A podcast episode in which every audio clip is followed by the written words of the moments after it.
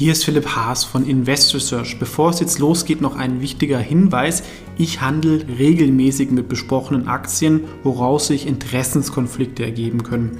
Auch wenn ich nach bestem Wissen und Gewissen recherchiere, könnte es natürlich Fehler geben. Deswegen natürlich auch immer selber recherchieren. Ich übernehme dafür keine Verantwortung. Und diese Informationen stellen natürlich auch keine Empfehlung dar. Man kann mit einzelnen Aktien auch Totalverluste erleiden. Das sollte man wissen. Jetzt viel Spaß beim Podcast.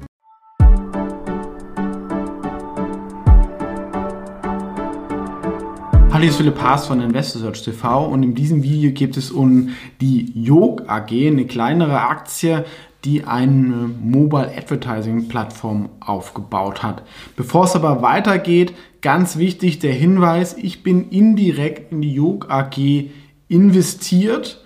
Daraus können sich Interessenskonflikte ergeben. Das hier ist keine Anlageberatung oder Anlageempfehlung, kann alles falsch sein macht selber eure Hausaufgaben, schaut es euch an. Ich wollte die Aktie einfach einmal mal vorstellen. Vielleicht ist für einen oder anderen interessant.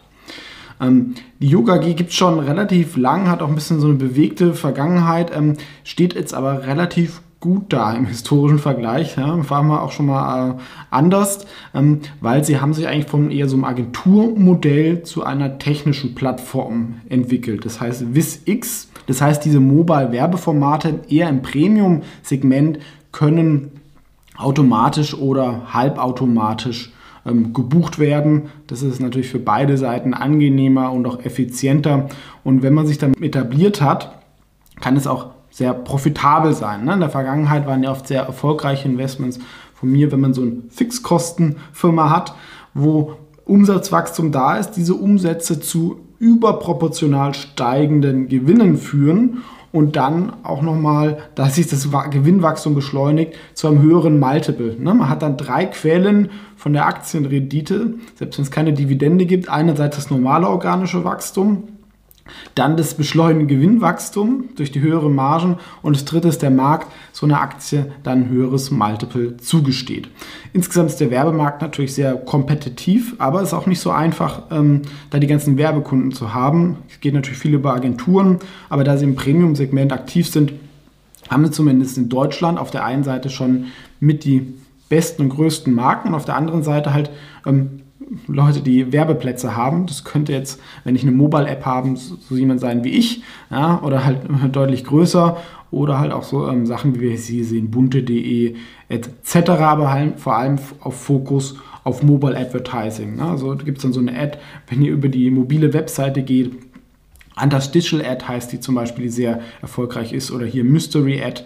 Das haben sie selber entwickelt, die eine sehr hohe Wiedererkennungskraft haben, ja, weil ihr kennt es wahrscheinlich auch, irgendwelche Banner-Ads ähm, 0815, da klickt keiner mehr drauf. Ähm, auf diese Ads muss man gar nicht so draufklicken, da ähm, sie sind so gemacht eigentlich für Branding ja, und dass die Leute das ähm, mitbekommen, dass es da irgendwas gibt. Und da sind oft Marken auch mehr bereit dafür zu zahlen, ne, weil es gibt das sogenannte Performance Marketing wo ich einfach Werbung mache und der Kunde soll direkt irgendwo kaufen oder zumindest beim dritten, vierten Mal. Und das ist eher so mm, von den großen Marken, die haben einfach Budgets, dass die Marke in Erinnerung bleibt und der Leute, die Leute halt drüber reden etc.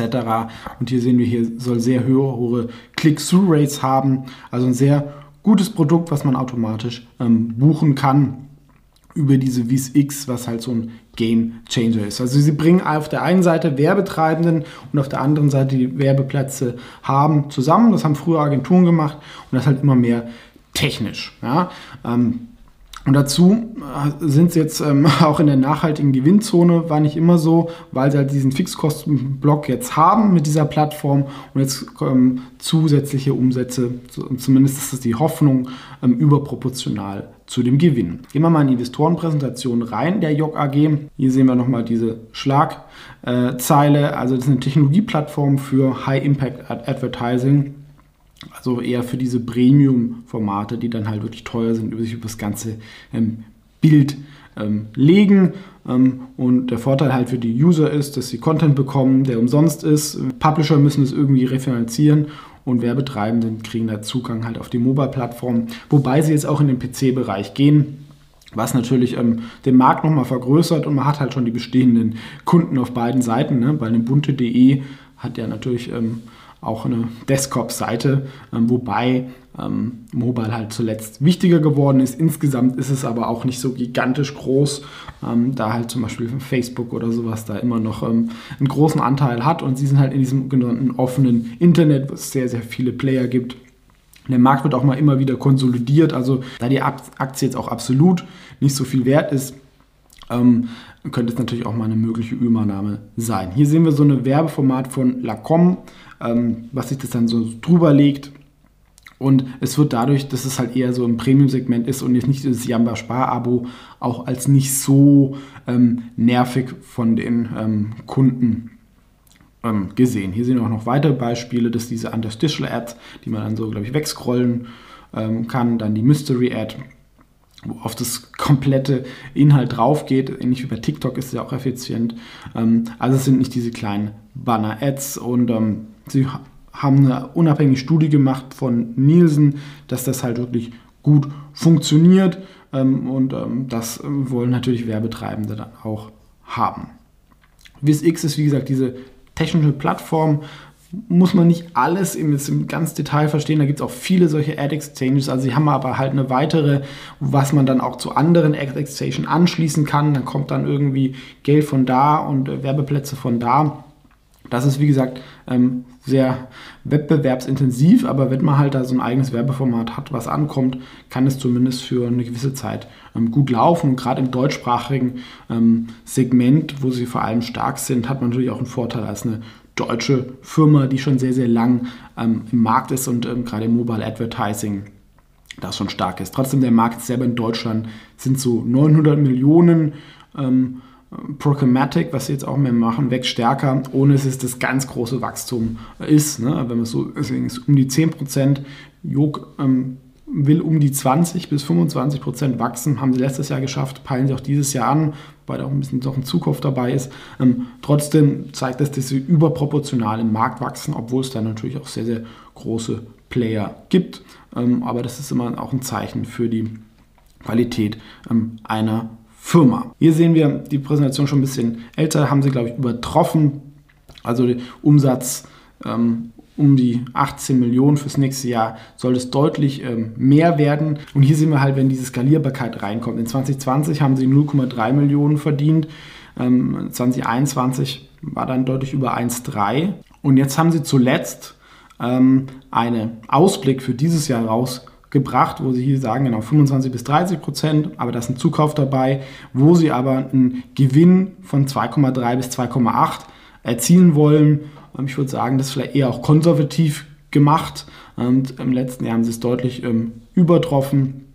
Und dann wären sie halt bei 3 Millionen. Und wir haben eben gesehen, ja, in 2020 waren sie noch bei 0,3.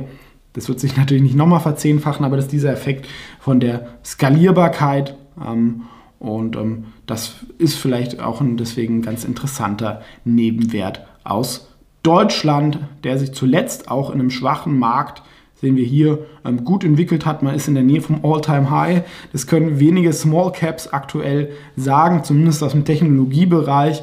Deswegen ist es auch eine Momentum-Position, weil es ist eine Qualitätsfirma, die nach dem fairen KGV, nach meinen Schätzungen unterbewertet ist. Wie gesagt, alles äh, subjektiv. Das Momentum ist positiv. Wenn es so weiterläuft, ist die, die, die Bewertung ähm, ganz fair. Muss man natürlich schauen, wie sich das, der Werbemarkt jetzt auch entwickelt mit ähm, einer möglichen Krise, wobei per se ist Inflation jetzt auch nicht so schlecht, wenn ich Fixkosten habe und insgesamt sag ich mal, nominell die Sachen wachsen. Ähm, vielleicht ähm, werden sie auch nochmal gekauft, wobei ähm, fände ich gar nicht so gut, wenn ich gleich die Aktie auf zwei, drei, vier Jahre mehr machen könnte als irgendwie äh, 20, 30 Prozent. Aber das ist, wie gesagt, nur eine subjektive Meinung. Was ist eure Meinung dazu? Ähm, ansonsten vielen Dank fürs Zuschauen und bis zum nächsten Mal.